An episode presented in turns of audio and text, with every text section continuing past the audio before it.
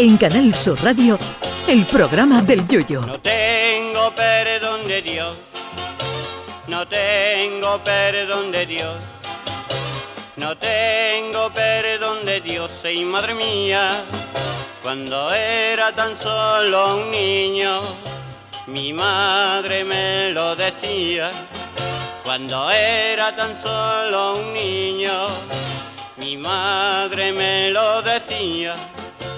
No tengo perdón de Dios, no tengo perdón de Dios, no tengo perdón de Dios. Perdóneme usted, madre mía la pasión por la cocina tradicionalmente no ha sido para toda la gente. Cuando un servidor iba al cole, más o menos el mismo año en que Noé se sacó el título de patrón de yate, en los fogones solo estaban nuestras madres y abuelas y los cocineros profesionales. Pero programas como Masterchef y anteriormente los de Arguiñano han hecho mucho daño a la sociedad, porque si bien han alimentado la pasión por la cocina al común de los mortales, ya cualquiera que haya visto medio programa de esto se cree capaz de cocinar un plato que dejaría en bragas a cualquiera de los preparados por Arzac, Ferran, Adrià o Ángel León. Y aquí es donde viene el problema. El gran problema es que tú llegas a cualquier día a casa de alguno de estos y ha preparado un menú con toda esa ilusión, pero ese menú se lo das tú a un náufrago que lleva dos meses sin comer y te denuncia. Aparte ya, lógicamente, de incluir el léxico utilizado por los profesionales de la alta cocina a la casera, con tal de engrandecer gramaticalmente cualquier plato mojonero.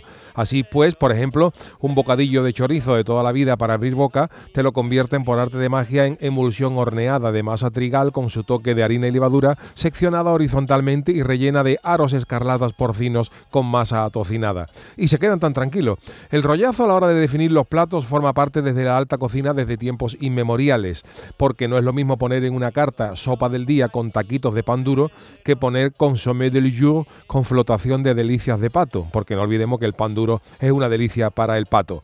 Todo esto viene porque hoy se celebra el Día Mundial del Chef, que hasta hace unos pocos solo celebraba en España unas cuantas personas y en el mundo, y hoy prácticamente tenemos que felicitar a cualquiera.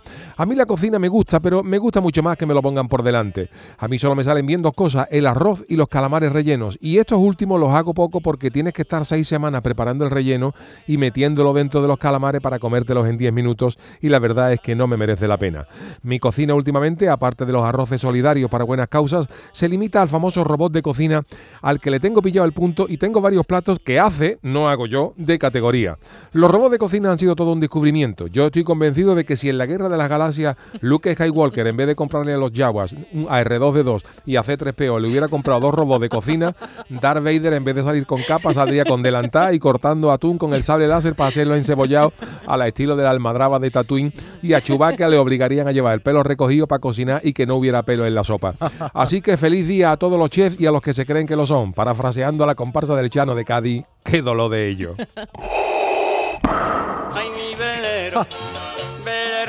Canal Sur Radio. Llévame contigo a la orilla del río. El programa del Yoyo.